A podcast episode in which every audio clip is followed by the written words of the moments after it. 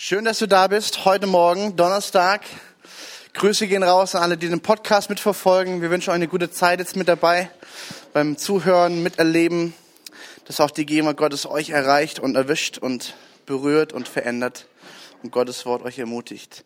Wir sind heute in Nummer vier von unserer Einanderkultur. Wir haben schon verschiedene Sachen gehört und super interessante Verse dabei. Und heute wird's intensiv, kann ich euch jetzt schon sagen weil heute wird es sehr praktisch. Wir lesen diesen Vers aus äh, Jakobus 5. Jakobus 5 heißt es folgendermaßen. Darum bekennt einander eure Sünden und betet füreinander, damit ihr geheilt werdet. Das Gebet eines Menschen, der sich nach Gottes Willen richtet, ist wirkungsvoll und bringt viel zustande. Die Schlachter sagt, bekennt einander die Übertretungen und betet füreinander, damit ihr geheilt werdet. Ausrufezeichen. Das Gebet eines Gerechten vermag viel, wenn es ernstlich ist. Ich weiß nicht, wie du Sündenbekenntnis anschaust, ob es erst etwas ist, wo du sagst, boah, das ist äh, auf meiner Agenda ganz weit unten, nicht so wichtig, keine hohe Priorität, oder er sagt, hey, damit habe ich so gute Erfahrungen gemacht, ich habe damit gar keine Probleme. Ich kann jetzt sofort meine Sünden bekennen und ich weiß, Gott heilt mich dabei. Das hat was ganz viel mit Scham zu tun, ganz viel mit Demütigung zu tun, ganz viel mit Wort Gottes und Lehre zu tun. Deswegen schauen wir uns mal den Kontext an von Jakobus 5 und du wirst merken, dass der hat es richtig in sich. Und ich glaube, dass wir da alle nachlegen können. Ähm, und ich erzähle auch gleich eine Geschichte dazu. Jakobus 5, Vers 13 bis 16. Leidet jemand unter euch Unrecht, er soll beten. Hey, wenn du Unrecht hast, wenn dir jemand was antut, was nicht richtig ist, bete, sagt die Bibel. Ist jemand guten Mutes? Er soll Psalmen singen. Auch wie haben wir wieder die Aufforderung, mach Gott groß mit allem, was du bist. Ist jemand von euch krank? Er soll die Ältesten der Gemeinde zu sich rufen lassen und sie sollen für ihn beten und ihn dabei mit Öl salben im Namen des Herrn. Kurze Frage. Hat es von euch jetzt schon mal jemand gemacht? Ein paar. Siehst du mal? Die Bibel sagt das. Hier liegt ganz viel Kraft drin, Autorität. Warum? Weil ich äh, Leiterschaft anerkenne und mich demütige unter Leiterschaft. Hat es nichts damit zu tun, dass die Ältesten besonders hammertolle Heilungsbeter sind. Ich glaube das nicht. Ich glaube, das hat einfach was mit Setzung zu tun, mit Autorität, die Gott gegeben hat und weil es in der Bibel steht und das machen wir, deswegen machen wir es. Punkt. Ja? Und Ölsalben, ich auch glaube ich nicht, dass da irgendwie was äh, Magisches oder irgendwas super Hokus passiert. Nee, Ölsalben ist, erinnert uns zum Beispiel am Psalm 23, dass du gesalbt bist mit Öl. Das heißt, du bist gesalbt mit der Autorität und mit der Kraft und mit der Heilung Jesu. Du bist geheiligt in Jesus Christus und dieses Öl erinnert dich an diese Wahrheit. Ich bin geheiligt in Jesus Christus. Stimmt. Ich stehe unter seiner Salbung, unter seiner Autorität. Stimmt. Und ich erinnere mich an sein an seinem Wort. Verstehst du? Und das Gebet des Glaubens wird den Kranken retten und der Herr wird ihn aufrichten und wenn er Sünden begangen hat, so wird ihm vergeben werden. Interessanterweise bringt die Bibel hier an diesem Punkt Sündenbekenntnis und Krankenheilung ineinander. Ich glaube nicht, dass es immer nur daran liegt, bin ich ganz ehrlich, das wäre eine falsche Theologie. Aber ich glaube, dass manchmal Sündenbekenntnis Heilung freisetzt. Ich habe das einmal ganz krass erlebt in einem Live-Workshop, wo Leute uns über Heilung unterrichtet haben. Eine Person hat gesagt, könnt ihr für mich beten? Ich habe chronische Schmerzen in meinem, in meinem Nacken. Und die Person, sie legen die Hände auf, sie fangen an zu beten. Und plötzlich wird der Moderator vorne ruhig und sagt, hey, kann es sein, dass Dinge in deinem Leben nicht, nicht aufgeräumt sind? Ich habe konkrete, Augen, konkrete Dinge vor meinen Augen. Sie guckt ihn an, völlig ertappt, völlig im Licht reingestellt. Und das Interessante war, da war keine Scham, da war auch keine irgendwie so, oh nein, was hat er jetzt gesagt, sondern da war Offenbarung da, da war Freiheit in dem Moment zu spüren im Raum. Und sie sagt, ja, das stimmt. Und die Frau, die war so gut geschult, die sagt, lass uns kurz rausgehen. Da sind die gemeinsam rausgegangen, sie hat die Sünden bekannt, sie kam rein, beten, direkte Heilung. Dachte, wow, okay. Ich will jetzt keine große Theologie draus machen, aber ich finde es interessant, weil die Bibel es hier auch erwähnt. Also es kann was miteinander zu tun haben. Bekennt einander die Übertretungen und betet füreinander, damit ihr geheilt werden. Auch hier wieder Offenbarung und voreinander ehrlich werden kann Heilung auslösen. Das Gebet eines Gerechten vermag viel, wenn es ernstlich ist. Also ich finde es hochinteressant, diesen Kontext. Mittendrin eben dieser Vers, der uns einander ausrichtet, einander ermutigt, einander aufeinander zuzugehen und voreinander zu bekennen. Und hier dürfen wir, glaube ich, alle wachsen. Also ich habe das selber erlebt als, als Jugendpastor, gerade auf Ranger Camps ganz krasse Sachen erlebt.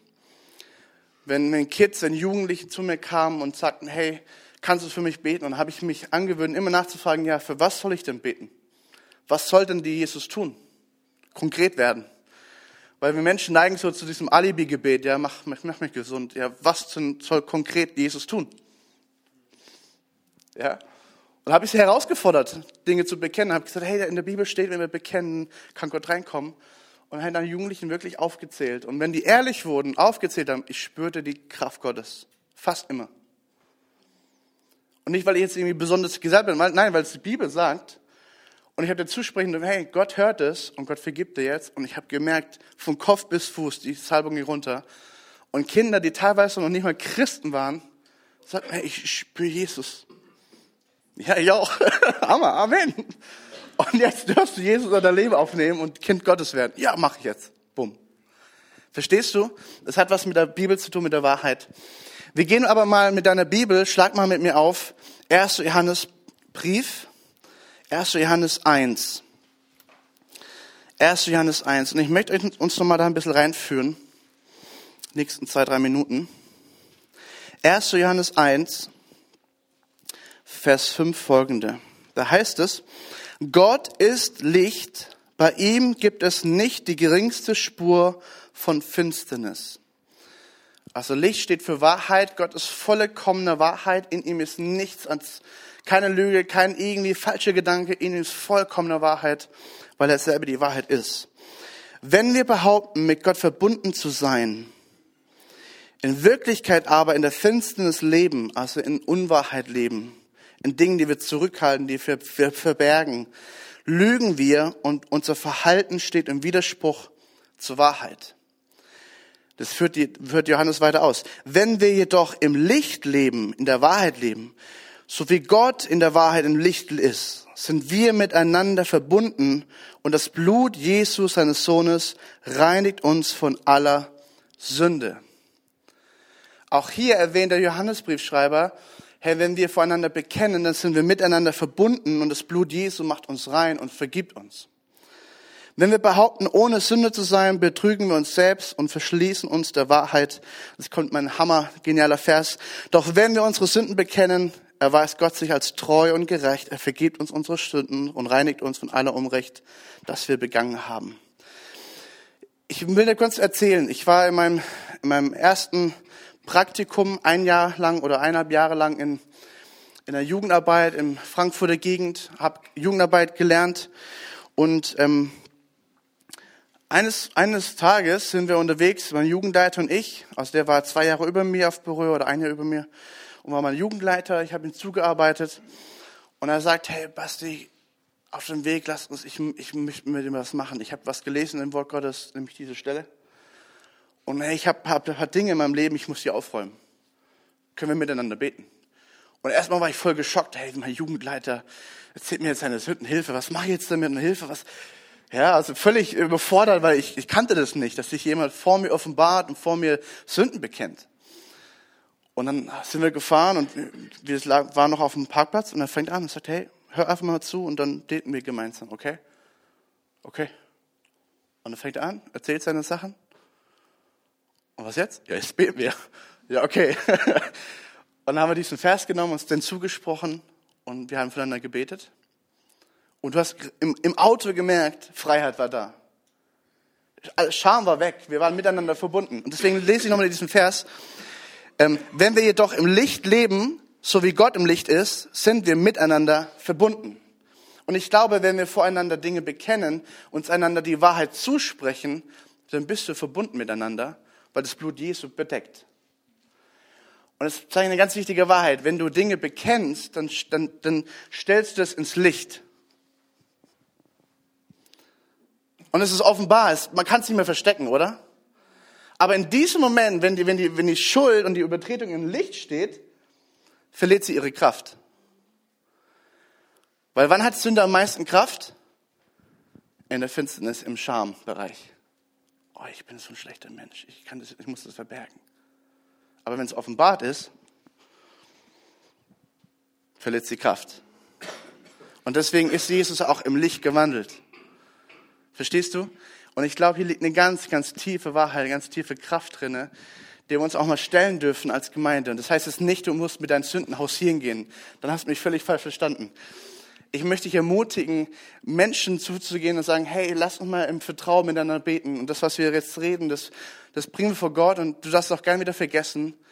Aber hey, wir bekennen einander voneinander Sünden. Und du musst jetzt auch nicht deine ganzen tiefen Kellerdinge rausholen, überhaupt nicht, sondern das, was dir Gott offenbart in dem Moment, bekenne und du merkst, Gottes Freiheit ist drin weil du dich voreinander demütigst.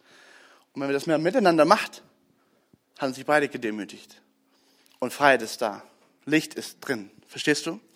Wir gehen nochmal rein in Jakobus 5, Vers 16. Bekennt einander die Übertretungen und betet füreinander, damit ihr geheilt werdet. Damit ihr geheilt werdet. Ich glaube, innerlich wie äußerlich. Ich glaube, da steckt ganz viel Wahrheit drin. Amen? Amen. Okay, und jetzt kommt das Interessante. Wir werden jetzt eine Zeit haben, wo du zehn Minuten nochmal über diesen Text nachdenken kannst. Und dann möchte ich gerne in der persönlichen Zeit ein bisschen was abzwacken und die Chance geben, dass wir das direkt umsetzen. Ja, die Bibel sagt, wir sollen in Jüngerschaft wachsen. Und es ist so wichtig, dass wir Dinge direkt umsetzen, was wir hören. Amen. Und dann such dir jemanden Vertrauen. Ich würde vorschlagen, Frau zu Frau, Mann zu Mann. Und dann tut es mal miteinander. Tut euch dazu sprechen. Hey, bekennt einander Sünden sprecht einander die Wahrheit zu. Hey, Gott hat es gehört. Gott ist der, der vergibt. Gott ist der, der dich annimmt. Du bist sein Kind. Du bist seine Tochter. Du bist sein Sohn. Ich spreche dir das zu. Und Jesus, danke, dass es jetzt im Licht ist. Und es hat die Kraft verloren im Namen Jesu. Und das Blut Jesus auf dir. Amen. Und dann sprecht euch das zu. Und ich bin mal gespannt, was ihr erlebt. Amen. Also nochmal die, die Aufforderung, holt nicht die ganzen Kellersachen hoch, das brauchst du gar nicht. Dafür gibt es wirklich Seelsorge und die um Aufarbeitet und so weiter. Aber was die Gott offenbart, bring's vor. Wenn es Gedanken sind, schlechte Gedanken, bring's sie vor. Wenn es Dinge sind, die du getan hast, bring's vor. Alright? Los geht's. Nach ein bisschen Musik an dem Hintergrund. Zehn Minuten für dich selber und dann nochmal zehn Minuten, das umzusetzen.